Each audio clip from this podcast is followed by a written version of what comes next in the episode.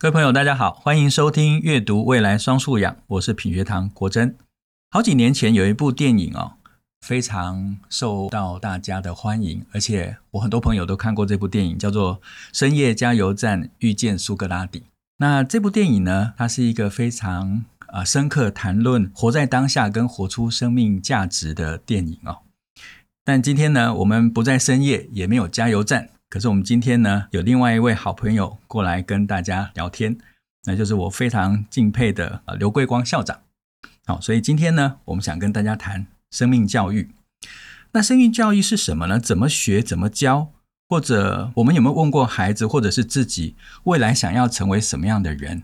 那今天我们就是想请长期耕耘生命教育的刘桂光校长，尤其是青少年生命教育哦。那桂光校长本来不是立志要走向教育当老师校长，原本只是为了考哲学博士班的过渡期，先到私立高中代课教国文。但没想到他融入生命教育的教学，大受学生欢迎，而且课堂之余呢，同学都称他光哥啊，就像我现在也是叫桂光校长叫光哥哦，大小问题都来找他聊，也因为同学的正面回馈，激发他的使命感，让光哥在面临教师退休之后，毅然报考了校长，并且接下复兴高中校长的职位。但光哥呢，最后还是在这个校长的职位上面退休了。但是他对于生命教育的关怀，却一直像光点般的哈，在黑暗里面呢，不断的照亮着身边的人。所以呢，他现在是点亮生命协会的理事长，把深耕生命教育当作是他一生的志业。那由于他最近刚卸下校长的重任，退而不休，所以呢，我们就邀请刘桂光校长今天来跟大家聊聊青少年的生命教育。光哥好，呃，国珍好，各位呃，应该是线上的朋友们，大家好。哎，光哥，我们上一次聊的时候有谈到生命教育的五大核心素养，那我想很多听众朋友想要多了解一点关于这五大素养，而且。要如何跟孩子谈生命教育？他他到底要怎么？我们对于这五大素养，包括终极关怀、价值思辨、灵性修养、思考素养跟人学探索，那这些东西对我们来讲都已经很陌生了。那我我到底要怎么跟孩子谈生命教育？然后把这些观念放到孩子的头脑里面去？我们要怎么开始做？嗯，如何从头开始？其实就就生命教育在现场来说，不会去分这五个。嗯，因为生命就是一个整全的东西，对，不管是哪一个人，他都是他他的全部，所以不会去分这些东西。但如果真的要讲的话，我会比较习惯从终极关怀跟价值思辨去入手，因为这最容易贴近生活现场。其实日常生活里面有很多跟这个终极关怀跟价值思辨有关系。呃，我记得有一年我带一个高三的班级的学生，那接近寒假的时候，有一个学生早上就呃很难过的跑来找我，他说：“光哥，我的阿嬷接到病危通知。”我说：“那你赶快去看他。”他说：“可是在高雄，妈妈不让他去。”大家听起来可能觉得很奇怪，但如果你了解这个脉络，就是他即将要学测，嗯，那他从小是阿嬷带大的，然后在呃，对不起，阿公，阿公带大的，在。高雄，那现在病阿公病危了，那妈妈的想法是，你现在面临人生重大的考试，那我回去就好，你呢就留在台北读书。但对孩子来说，此刻他最生命最真实的感受，不是学测，而是从小照顾他的阿公很可能即将消失，所以他是非常焦虑的，非常难过的，来跑来找我。那我跟他的做法，并不是说，那你去跟妈妈争取啊，你去马上马上就回来，我觉得这只会造成更多的困扰。所以我的想法是说，你想跟阿公说什么，拿起手机来，赶快录下来，然后请妈妈带回去。那当下我做的并不是他的这个行动的改变，而就是身体的改变，就是从台北到高雄，而是心情上的安顿。嗯，然后他就把他要跟阿公讲的就录下来。请妈妈带回去。那其实我当时，呃，我印象中应该还没有进步到可以视讯，那个时候的科技没有进步到视讯，但至少能够安顿他，他就这个很满意的，我觉得应该是很满意的，就就就去做这件事啊。然后考完学测之后，阿公还没走，嗯，他就打电话给我，他说：“光哥，我要赶回去高雄，那我要跟阿公说什么？”哦，我就说：“不用说什么啊，你就自然的陪着他，哪怕你一句话都不说，阿公知道你在，这件事就很重要。因为同样的状况，我没有跟孩子讲是，其实你在那更重要。对啊，好，但我不去讲这么抽象的东西，就是很清楚，阿公知道你在就很重要。然后在大年初二的晚上，我接到电话，孩子一直哭，阿公走了。然后他他他为什么跟我讲这样？谢谢光哥，因为我的提醒对他来说是很重要的。因为我后来还提醒他说，如果你还要想讲什么。你就讲你在台北的生活，你去讲你考试的压力，你讲你考完之后你想要读什么，你就把这些东西告诉阿公，不管阿公有没有回应，知不知道都没关系。为什么？因为重点就我刚才讲，你在，你得要把你很多深层的情感，透过某一些形式去表达出来。那像这样的事情，其实就是对我来说就是生命教育。我不会只是在生命教育课来上课，事实上我是很反对。把生命教育当成一堂正式的课来上，因为这样子，其他的老师会觉得说啊，那就是你们生命教育老师要上的课。而生命教育的课，一个以高中来说，一个礼拜也只有一节课，你能讲什么呢？啊，所以对我来说，每一个可能的当下，都可以是生命教育最好的现场。所以我就很鼓励老师们能够去了解生命教育，熟悉生命教育。如果可以信手拈来，就是非常好的生命教育。好像刚才那个就是生死关怀的一种一种这个很好的一种例子哈。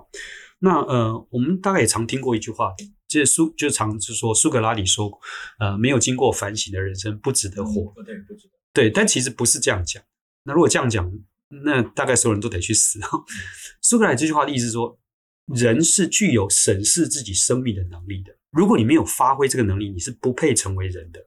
这样讲，我就觉得大大概比较符合苏格拉底说的话，而不是你不值得活啊，就是你你要配成为一个人。所以，怎么从审视自己的生命经验里面去看到你的这个生命的价值？那这个背后其实还是有灵修啊。我举例子啊，我我带那一个那一班的孩子去做那个生命灵修的时候，我们后来写那本书叫《比考第一名还重要的是》。我记得那那个时候刚见到他们，还穿着很多学员还穿着国中制服哦。因为第一天刚见面，进到教室的时候，我就问他们说：“你们坐在这个教室里面，有什么事情是你马上可以为大家一起来做的？”问完之后，就陷入一片沉默。然后突然就有学员举手了，说：“老师，我可以把帮忙把窗户打开，因为刚进教室，窗户打开。”我说：“哦，好啊，欢迎，谢谢。”然后就两边的孩子就很自动的把两边窗户都打开。然后这时候就有另外一个学员就举手了，他说：“老师，我可以。”帮忙擦黑板，我回头一看，原来黑板被学长姐画的满满的，欢迎大家的，然后把它擦掉。我就说，哦，好，请。这个时候呢，前面同学就出来擦黑板，因为他在比较后面，前面就出来擦黑板。然后当他们完成这些事情之后，我就说，你们知道吗？这个就是我们日常生活里面希望大家一起可以做到，就第一个去爱，第一个去给。就当你去观察到其他人需要的时候，你就可以去做，好。那这个进一步就是德蕾莎修女常说的话，就是爱是在别人的需要上面看到自己的责任，我们就具体的实现了这样的一句话嘛，哈，以至于后面我在选干部啊，啊，做很多事情的时候，就会发现自愿的很多啊，就愿意主动付出就很多啊，就当下的感动就带出了孩子们很好的行动。我觉得这个对我来说就是生命教育，所以我会从日常生活里面跟价值抉择有关、跟生死关怀、终极关怀有关的先着手，而这背后都会有所谓的灵性的修养、所谓的思考、所谓的人学探索。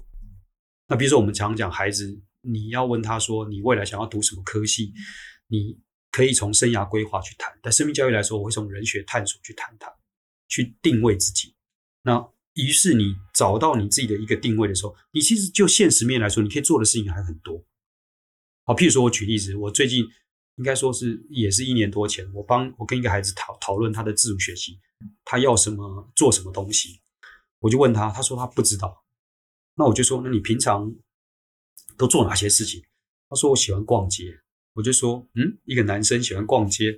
我说你喜欢逛什么街？是夜市啊，还是路上？还是？他说我喜欢逛百货公司。我我说那你逛逛哪一个楼层啊？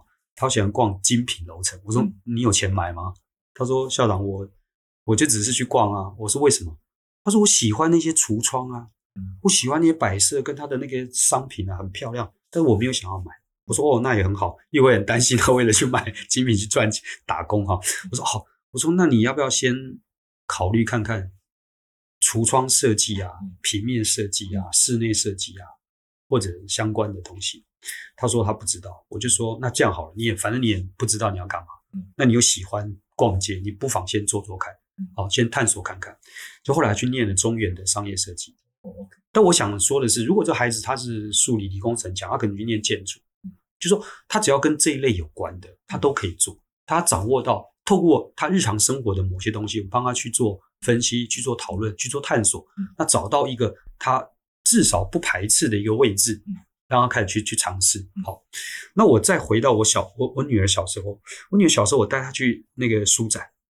那书展，我记得那时候卖的是一个套书。哎，我女儿有看到有一个小本的书，她就非常喜欢，然后就说：“爸爸，我想买这本书。”问题是人家不卖一本啊，人家卖一套。那我看了那一整套书，我发现真是各个领域都有啊，很简单的这个类似那个十万个为什么那种科学小书，但是就是那种类似百科形态的的书，那那一套也要不少钱。可是我买回家，我女儿万一不看，我不是完蛋了吗？我就跟我女儿说，不然这样好了，你答应爸爸，每一本书都看完它，你才能够看你喜欢想看的书。她就说好，那肯定说好，因为她想要买这一套书嘛，好，买这本书。我说好，于是我们就先订了书，他一个礼拜以后才会送到家里来。那我就带他去我们家附近的那个文具行去买那个红点点的那个小点点，我跟他说。我们讲好了，我每一本书都要读完，所以我们每读完一本书，我们就贴一个红点点。所有书都贴完红点点，我们再开始贴读第二遍你喜欢的，贴第二个、第三个、第三个。大概半年下来之后，你会发现到每一本书都贴满红点点之外，有些书贴的特别多。嗯，你大概就知道孩子在做，呃，在喜欢这些领域。所以对我来说，这就是一个人学的探索。嗯。好，所以很多东西看起来很抽象，但你透过生活的方法，你帮孩子去探索这些东西，会不会是他人生未来的方向？我倒觉得不一定，但至少每个阶段的探索，他会透过这些过程，他学到很多可以学到的东西。所以，我如果要去谈生命教育，我认为去谈大道理，不如从生活当中去跟孩子一起去审视自己的生命。常常是我检视我的生命。观察孩子的生命，我们彼此有些对话跟互动，我们就可以能够找到比较好的一种生命教育的方法，好，呃，落实实践的方法。那不只是我跟我的小孩，包括我在学校跟学校的孩子，啊，其实大概都是这个模式。所以我是呃很愿意跟大家分享的是，其实不用去太 care 生命教育的那个五大核心能力，而是回到生活的现场，回到我们生命的本身，可以从生活当中。各个可能性，特别是学生发生状况的时候，啊、呃，犯错的时候，常常我都说，孩子犯错是我们帮他陪伴他生命教育成长最好最好的机会。但我们如果想到那个他犯错带来的情绪困扰，想到怎么去处罚他，那大概这些机会都完全失去了。是，其实人绝大部分重要的学习都是在犯错中学会的嘛，哈。但我们也学会了不要犯错。因为会被老师处罚，所以反而老师的处罚让犯错可以带来的学习，就在我们的生活跟学习历程就消失掉了。嗯，其实刚才光哥在讲啊、呃，他带女儿的过程里面，我觉得很受启发，因为生命教育本身不是一个给答案的教育。事实上，所有的教育都不是给答案，答案它是伴随你的过程才会出现的结果哈。那我觉得刚才光哥在分享的过程里面。让我了解到说，所谓的生命教育，它其实是先让孩子有感，先有感受，后面因为感受就是生命存在的最具体的表现了。如果今天一个人，如果他对什么事情都没感觉的话，那我们真的会怀疑说他他是不是对这个世界有连结，或者他自己自身这个状态是不是一种存在的状态？那这也让我想到，我以前小时候，我父亲跟我之间有一个对话。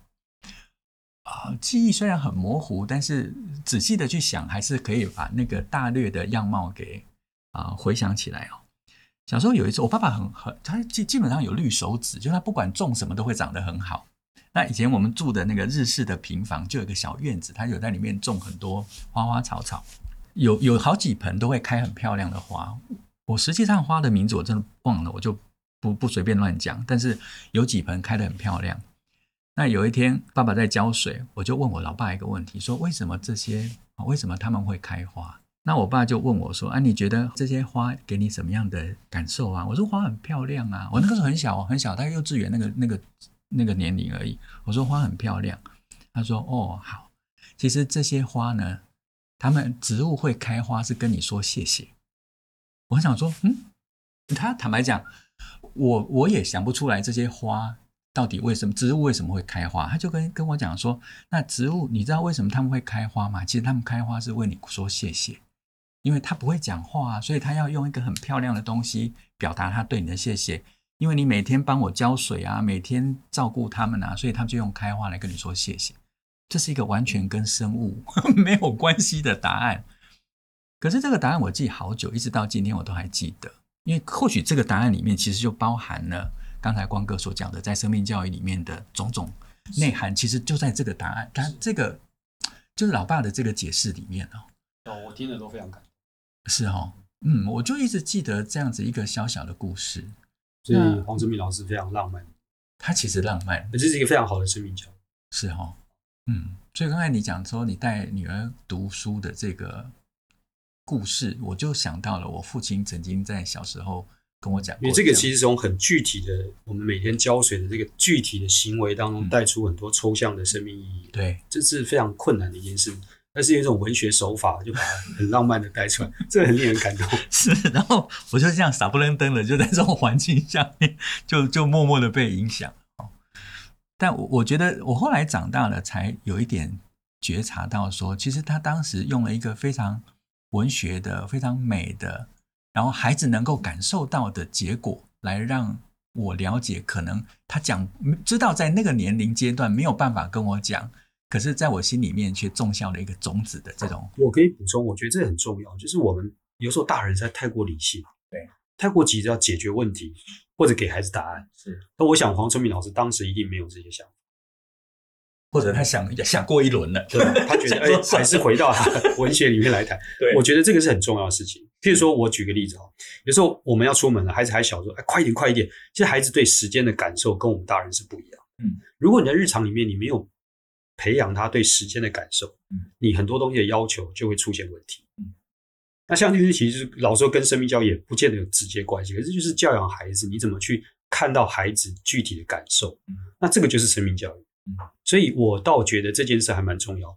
我记得我小时候，我女儿，我们那时候有一次带她去百货公司，她看到一个非常漂亮的娃娃，就布娃娃，但是很巨大，就我们家根本放不下。然后那个那个百货公司的那个销售的小姐就不断的跟她推销哈，但他们也很聪明，因为他们虽然知道付钱的是我，可是真正影响力的是我女儿，就不断的跟她推销。对对，那我就把我女儿，就是我蹲下跟她说，我说妹妹，我知道你很喜欢她，很想带她回家。那爸爸想跟你讨论一下，我们是不是到到旁边去？所以我先把她带开。哦，但是我是用情感的连接把她带开，而不是说到旁边去。爸爸，对对对，好。那过程当中，其实就是开始跟他去同理，去去聊。所以，当我关注到这个孩子的整全的时候，而不是聚焦在这件事情上面，就是我常讲那个脉络全观，对一个全观。对，所以我带到旁边就跟我女儿说：“我们很爱爸爸，也很爱他，但是我们真的没有办法。”给他一个很好的空间，嗯、那我们是不是可以常常来看他？好、那他这边环境也很好，有冷气可以吹，空间也很大，我们就常常来看他，这样好不好？对，对哦、等我们家够大了，也许有机会再来讨论。对、哦，所以孩子就去跟他说再见。嗯，好、哦，那个销售小姐很傻眼，是本来要成功的就被你破坏。好，我觉得这个刚好回到。接下来要请教的问题，就是说，光哥，你之前提到说，学生有很多回馈，而且他滋养了你的教学，给你更大的热情，甚至让你更有内在的力量，走得更远。那走上生命教育推广这个过程，你你是怎么确定同学学到了？因为学到了跟知道是两回事情。那当然，我们现在强调的是学习表现。那什么是有生命教育？就学到了某些生命课题中的表现。其实我第一个部分应该是我从学生身上学到什么东西，嗯，然后我常常跟孩子们分享我从他们身上学到什么东西，嗯，其实这是我觉得很好的生命教育啊。我先讲一个故事。我以前当导师，我早上会到教室去，早自习时间，我请他们就带书来读课外书。孩子如果有人趴下来睡觉，我就会过去提醒他。那有一天早上，我就看到一个孩子趴在那里睡觉，我就靠过去准备叫醒他，就发现他的脖子上有一条红红的，有一道红红的。当时我的第一个念头就是，哦，他昨天晚上是不是跟女女朋友出去了啊？被种草莓了啊？那就很幽默的跟他开玩笑。没想到他抬起头，他没有在睡觉，他抬起头来恶狠狠地瞪着我。那当下我就知道我错了，我就跟他说：“你可不可以到走廊来跟光哥聊一下？”就出来才发现他是前一个晚上跟爸爸发生冲突。好，那这个过程我就不讲。我要讲的是，我从他的身上学会到很深刻的一件事，就是我们常常用我们习惯的成见或经验来看待我们的孩子。可是我们的孩子每一天都在变化。如果我们带着这样的心情去看，那我觉得教育的可能性就会更多，而不是被我们的成见或经验给局限。我常常觉得，生命教育的老师得先学会这样的一种自我反思、自我觉察的那个敏感度。那这样，你的生命教育的五大核心能力是在你自己身上先做体现的。好，好，那再回到孩子身上去，其实我我我们班上的学生哈，常常会跟我分享很多事情。那我就跟他们说，你们要如果希望这个班级更好，大家更好，你们一定要告诉我所有的事情，我才能够真的帮你们。问题是你讲了，孩子不一定会相信啊。所以你怎么做让孩子相信你？他愿意把很多事情告诉你。所以对我来说，如果孩子告诉你各种事情的时候，你就知道他们学到了生命教育。啊，彼此的信任。嗯，对。好，那我就举个例子，我会说，光哥会打电话给你们的爸爸妈妈，可是绝对不会讲你们的坏话。嗯，好，那这个时候我就会，比如说我今天打电话给黄春明老师，说国珍在班上发生什么事情，那第二天我就会告诉你，哎，我昨天打电话给给你爸爸啊，然后怎么怎么讲，就是那个整个坦白从宽的那个过程，那彼此沟通。好，那为什么我可以不讲坏话？原因很简单，就是也许你犯了错，可是如果我把这件事情拉出一个系统的脉络。它是有原因的，它是可以被理解的，就不会只从对错去看这件事。何况如果我要教育，我要帮你，我就会希望你更好，我就不会执着在那个结果上面，做一个批判者。我如果从一个学习的概念、系统的概念去理解它，那么你这件事情，我会局限聚焦在它是如何发生的，然后它未来会怎么做可以更好。那我邀请。打电话给家长的原因，是因为我要邀请家长一起来帮孩子。家长能做什么？老师能做什么？孩子可以做什么？大家才能够一起合作。那这个过程当中，你可以发现到孩子去逐渐的相信，我把很多事情告诉光哥，光哥会帮我。那当孩子愿意接受帮助，他其实在成长，他其实在学习。所以我会从这些角度来看。但老实说，这个问题我很难回答，原因是因为。每个孩子的成长跟变化其实是都不一样的。那有些人是哇，很快的吸收表现出来，但你不晓得够不够深刻。有的人确实大器晚成，然后到很后来才才变得很不一样。哦，所以就很难很难说。哦，那我有些孩子是，比如我最近这个在复兴高中的孩子，他在高中都拿不到毕业证书，然后状况一大堆，但到大学他竟然是欧趴。呃，那次那次回来跟我说，他欧趴之外，他还在还在学水电。我就说你，因为他是我记得他是光电物理，我说你怎么去学水电？他说校长，因为水电是不会被取代的行业，然后很赚钱。我说哦，那也非常好。那重点是他讲出来是很现实的赚钱，可是背后就是他愿意去学习，他愿意对他的人生未来人生负责。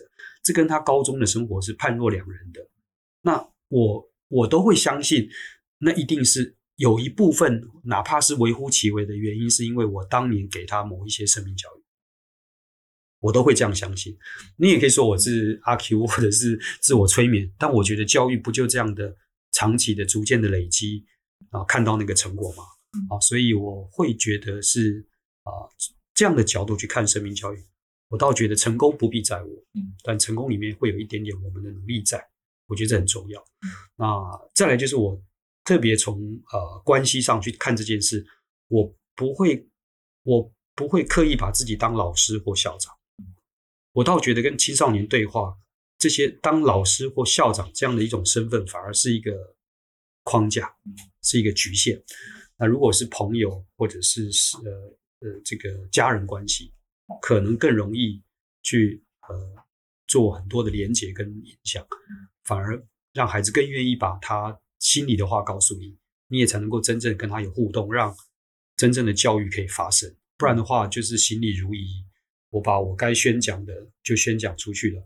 那教育毕竟不是真理宣导，所以这些东西都是我可以这么说，就是我很难说生命教育到底怎么确定孩子学到，但我觉得我们的做法会很确定，是我们让教育可以被发生的可能性大增。嗯，这个是我觉得应该是所有老师去努力的，因为我觉得教育很特别，是因为我们面对都是活泼的生命。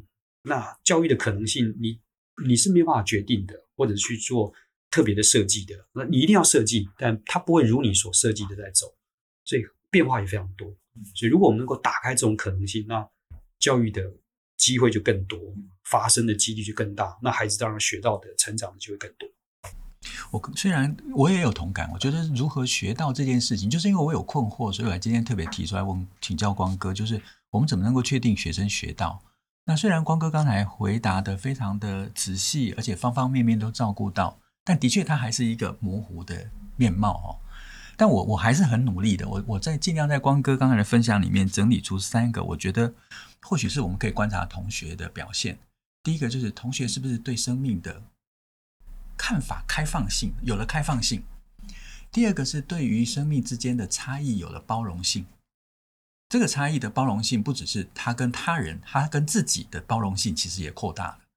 那再来就是可能性，也因为他开放了他的包容，所以他生命的可能性也展开来了。那其实期待的就是这里面可以产生的改变跟进步。那这个能够不断滚动的状态，我觉得或许就是同学他至少他不在自己的小世界看外面，他不再。容易的，因为别人的观点受伤，或者是因为比较，然后让自己陷入一种自信上面的挫折。我我完全认同，而而且我可以再补充，就是说，在开放性里面，如果加上更多的欣赏，欣赏好，在包容里面加入更多的尊重，嗯，然后在可能性里面加入更多的探索，啊，啊，我会觉得这样可能更。呃，更加的丰富，嗯嗯，好，那我会觉得可能更更生命教育。是，呃，也让我更加的佩服你，很厉害，很厉害，我有贡献，今天的访谈我有一点回馈，有贡献哦，好，哎，所以我我我觉得刚才光哥还有一句话就非常重要，就是呃，身为家长或者是身为老师，我们不是批判者，或许像有人讲的，批判跟最后的定。什么结果？那是上帝的事情。但我们能够做的是陪伴跟给予环境，让生命成长跟改变。我觉得这个可能才是我们今天身为家长跟教育者啊、可以做的事情。好，诶，那接下来我们还有几个小问题，也是我一直很想请教光哥的哈。就是新课纲其实非常重视生命教育。那尤其很多在课程里面都鼓励把生命教育融到课程里面，而且几乎每个老师他都可以变成生命教育的老师。那刚才有谈到说，如何教导生命教育这件事情是个大的议题。那我觉得关键在怎么融合啦，就是我们希望老师成为能够教育生命教育的老师，但老师自己有本来的学科专业。那难道所有学科都必须融入生命教育？或者其实当一个融合的观念打开来了，不自觉的他就已经都把生命教育融到其中。所以光哥对这件事情有什么？是我同意。呃，他其实可以分简单讲两个脉络，一个就是说生命教育有它的课纲跟专业，对。但其实即便有很清楚的课纲跟专业，它所触及的对象还就是人。所以更另外一个脉络就是，当老师站上了台。他其实在做一个很好的生命教育，嗯，可是毕竟是教育嘛，所以他需要很多的演绎、很多的说明、很多的举例，所以他需要做一些设计。那我是认为每一个老师都可以是生命教育的老师。当我们认真的把呃教育做好，其实就是一个很好的事情。那我想谈的是另外一个很有趣的事情，就是啊、呃，成功大学他们这学期开了一门通识课程，好，叫做生命故事传递生命动力。好，那这位新校长上任之后就开了这样的课程。呃，根据媒体报道，就是大爆满啊，很多人选不到，啊，选不到。那媒体是说啊，这个足以证明生命教育的重要性。但我倒想谈的是，这个课它其实是邀请很多啊、这个不同的讲者进来分享啊、呃，常常很多是病人啊，用他们的呃生命的呃历程跟故事来做这一堂课的教学内容。那简单讲就是故事，生命动人的生命故事的分享。那分享生命故事就足以产生动力，这是一个很有趣的连结。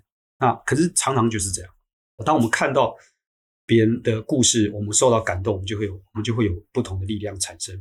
我我记得我在呃之前的任教的学校，这个安排一些周会演讲的时候，我当时就找了类似的这样的生命达人来做演讲哦。然后我当时安排的是高三的学生。那时候也是很大的压力，但是高三还要来听演讲嘛？我但我认为高三特别要来听，因为他们压力非常大哦。结果我那个学员坐在第一排啊，听那个演讲，听完之后就一直哭啊，说光哥，我们好感动哦，我们觉得我们的压力很大，可是比起他的，我们根本不算什么。好，对我来说，那就是一个呃很好的生命教育。但是它只是一场演讲。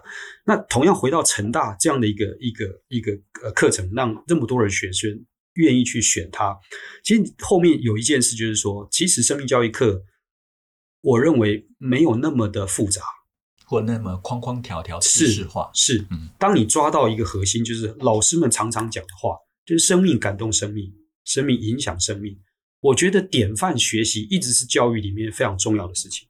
所以，如果如果了哈，我其实讲几个负面的事情，就是我遇到我遇到学生会跟我说，他说，嗯。呃，光哥校长，我觉得某某老师像薪水小偷，我就问他说：“你怎么这样讲？”他就开始跟我讲他所看到的东西，哦，那让我当下不晓得怎么回答他，我就用我习惯性的脉络的方案说：“嗯，可能老师有他的某一些呃设计跟想法，哦。”那我有时候还会举 Benson 的例子，因为 Benson 我记得他分享过，他当年上数学课，老师就说：“你没有问题就讲，没有问题我们就下课。”然后就下课了，大家都没那天大家都没上课，对对对对，我记得 都没有问题，然后就安静一路到下课。对对对对，我记得。所以有时候不言之教也是教啊。但我心里明白啊，孩子们的观察其实就是不是老师你今天怎么个教法，而他感受到你这个老师有没有热情，你这个老师怎么。面对我们这些孩子啊，所以我其实有时候谈的是这样的事情。所以我觉得，当你开始做很有内容、很有规划的生命教育的东西的之前，你已经在开始做生命教育了。这就是我常讲的那个典范的学习。我觉得这个很重要。所以我自己老实说，我啊呃，呃，就是开学就是八月底有几场演讲，我都问老师一个问题，就是老师你过得好吗？然后我就把问完之后，就把老师这个这个主词拿掉，就你过得好吗？就另外一个主词。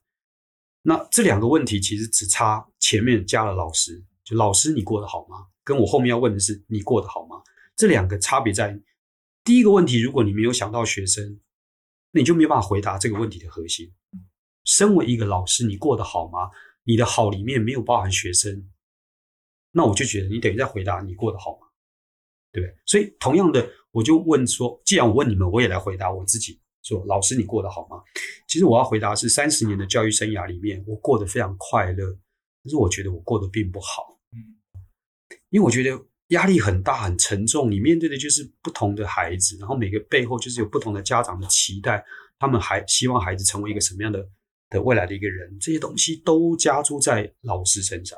那如果我们能够觉察这些东西，我们一定会很认真的去思考。我们可以做些什么？我们可以努力些？哪些是眼光要放长远的、可大可长可久的？哪些是我们要去一直去坚持的？哪些东西是可以保持很大的弹性的？当你想到这些烦恼的时候，就是就是没有办法觉得自己过得好，但确实快乐的，因为我们确实在做教育，所以大概就是可以做这样的呃理解跟这个分别。所以我觉得老师可以放轻松一点，嗯，就当你过好你的人生，嗯，呃，好好的带好孩子，其实就是最好的生命教育的开始。嗯，但如果真的要讲进一步，那么你就可以把你日常读到的文章、看到的故事、电影，甚至韩剧，值得分享的，弄成一个小段落，嗯，在你的教学里面跟孩子做分享，其实就就非常的好。嗯，我非常认同刚才光哥所讲的哈，那个尤其是故事这个部分。因为我想这两集的节目，我们不断的听到光哥分享他的故事，不管是生活里面的家庭，或者是教学现场上的故事。那也借由这些故事，让我们在情感上面有了连结，也让我们对于生命教育很核心的这种感动，也在这个故事里面被提取出来哦。那另外一个是我自己很喜欢聊天，所以我常常这么不管坐计程车或者是朋友之间的聊天，对我来讲，每一个。愿意跟我聊天的朋友，他就是我生命教育的课，就是每一个人很开放性的、真诚的，或者是某些部分是保留的，他去分享他生命中的故事，那对我来讲就是一堂精彩的生命教育的课哦。所以我每次坐计程车，那个司机都觉得很烦，因为我超爱跟他们聊天的。好，那刚才光哥刚才也提到说，嗯，的确在生命教育里面有一些专业的或者是很呃专门领域的书，那。负责生命教育的人，其实大概我们现在会认知的就是背负教育、生命教育责任的人，大概就是老师为主。那学生呢，是在这个课堂上面，他是生命教育的学习者。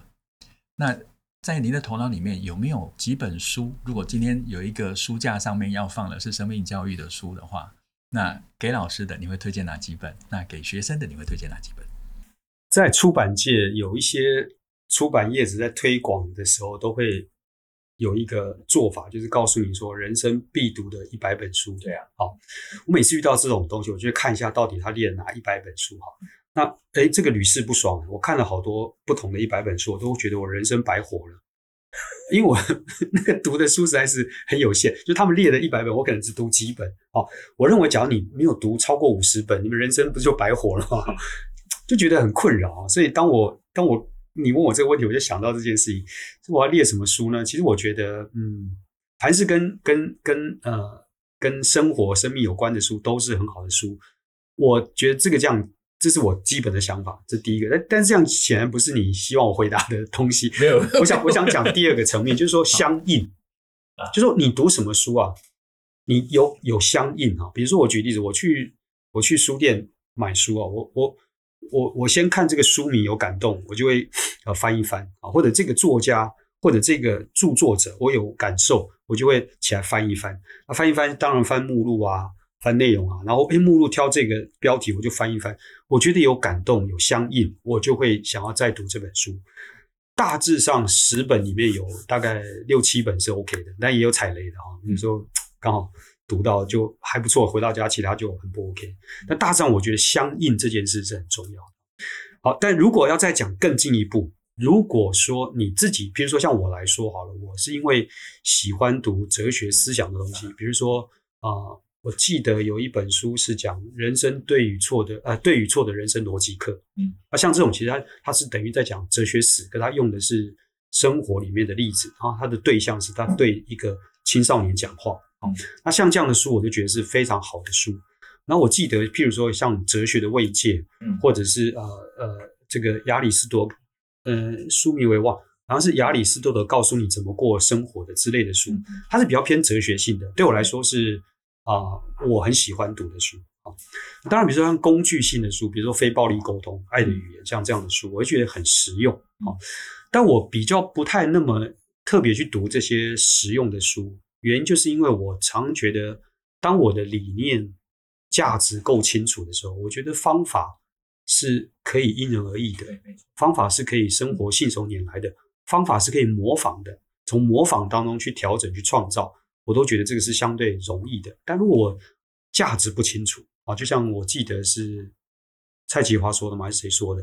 就是就是，常我们要练一万个小时嘛，对不对？但如果你但我要想的是，如果你那个练习一万个小时，一开始方法是错的，理念是错的，那你这一万个小时白练，甚至会还会带来运动伤害。所以前面那个清楚倒很重要。所以如果要我推荐，我比较是希望能够从这个角度去看我们要读哪些书啊。当然，每个人喜欢读的不一样。我像我喜欢读哲学跟思想的书，比如说果真，你可能是涉猎非常广。但如果有一个人他是特别喜欢文学的，就一样，我觉得你读文学的传记或者历史文学，他一样可以读到很多生命的故事，他一样可以抽绎出很多人生很棒的价值。那一样可以教导孩子。比如说，我记得印象很深刻的是，呃，东汉、后汉书里面有一个讲范滂的故事。那时候的他们的党争嘛，那范滂是一个读书人，他是一个正人君子。那最后因为党争，所以被对手迫害，那被抓到牢里去，他要被砍头。好，那他被杀头的时候，他他对他儿子说：“我一辈子没有做过坏事，说我不晓得。”说我不能教你做坏事，可是我的下场是被砍头。我一辈子没做过坏事啊，说我不会教你做坏事，因为我知道坏事不可以做。好，可是他他当他记录这一段他跟他孩子对话的过程的时候，你会发现到一个生命的困顿是：这一个人他到临终，他不晓得人生该怎么活。嗯，对，所以这个就衍生出了我思考生命的议题，就是所谓的恶霸跟善霸。就我们讲恶霸，大家可以理解。可是有没有一种是善霸？就是我认为的好才叫做好，你你不是我认为的好就是不好。道德磨人类似这种概念的话，那我们是不是就等于是没有办法做到刚才你讲到的开放、包容跟各种可能性？或者我谈的是，我们容易去评价别人，而没有办法从一个学校去体谅或理解生命的各种困境。所以，如果我们可以理解到这一块，那我觉得，呃，可能我们的生命就变得更丰富。那我们的呃来源就不会仅限于阅读。即便你我开了书单给你读，你没有办法发挥或者延伸或者运用出来，我就觉得这是就很可惜的事情。所以，啊、呃，我我会觉得，如果每一个人他的阅读兴趣不太一样，我倒觉得就是相应。然后你觉得你有感触。你能够触发你对生命的生活里面各种不同的联想，我都觉得这个是非常非常好的书。但如果你觉得你没有办法读那么多文字的书，我倒觉得，呃，就真人图书馆的概念，嗯，就跟很多啊、呃、聊天嘛，跟跟孩子聊天，我觉得孩子就是一本一本很棒的，每一本都是很棒的书，在学校里面，然后我们就试着去问问题，对，然后跟。就像你搭计程车也会跟司机聊天是一样，所以我想这也是一个很有趣的书。那回到刚刚我们提到那个成大的课，它其实就是就是对啊，就是故事，就是生命故事，一则一则的生命故事。对对对，对，对，是。其实所有的著作，绝大部分了哈，工具书呀，工具书比较谈方法，但是有很多不管是文学著作，或者是某些社会议题，或者是生活议题的探讨，其实它要回应的都是生命中的问题。所以广泛来讲，其实这些书基本上它都能够涵盖在整个生命学习的阅读光谱里面。那我觉得，如果从阅读上面还有另外一个观点，就是读书不是为了记得我们读了哪些东西，读书是为了让我们成为怎么样的人。那或许我们可以从自身现在对我们自己的关照了解，那或许下一本我应该读的是什么？因为所有的东西都会回馈到生命的成长，成为我们生命中的养分。你刚才的回馈也让我想到我早期读过的两本书啊，我觉得呃比较比较偏文学，就是我刚才提到哲学，但是比较偏文，就是那个契诃夫写的那个《第六病房》啊，是对，我我，喜欢契诃夫，对对对对，很厉害哦，对，但是他是一个很很很特意的，我认为是一个很特意的作家。那《第六病房》就谈到的就是跟我前面分享的故事有关，就是说我们会认为我们是一个什么样的人。但生命的经历里面，有些事情是你真正体会到，你才知道原来不是那么回事。嗯，就道理可以讲的很容易，没错。对。那另外有一本书我也觉得很棒，就是卡山扎基写的那个《希腊作吧》啊，早期我读的小说是。里面提到的这个主人翁跟那个左巴两种不同典型的人。嗯。那我想作者可能想要表达的是人的社会的一些原型。嗯。好，那我觉得我们都可能是拥有这两种不同类型的。性格在我们的生命当中，所以我觉得，即便读小说，你能够抽译出某一些生命相应的东西，你一样可以转化出很好的生命教育的题材，跟孩子做分享。那也许你不必从呃书本照本宣科去跟孩子讲，你可以从自己的生活去对应它，然后去谈你的生命故事，或者某某些的生命故事，可能更真实，或者以孩子的生命故事下去融入去谈它，可能更贴近孩子的生活现场，那感动孩子，其实就比较能够影响孩子。嗯，我觉得这两次跟光哥聊天，虽然我们谈的是生命教育，感觉上是一个外在的事情，或者是一个呃知识性的内容，可是生命教育最独特的地方，就是它它真正发生的场域不在外面，而是在我们里面。它就是我们自己内心的状态，它就成为我们生命外显的风采啊、那我觉得两次的谈话，光哥在过程里面，其实他就体现了一个有品质的生活者。这个生活者的品质，不是建立在他拥有的外在的有形的条件，而是他展现出来一个可以不断学习、愿意分享、包容、能够欣赏。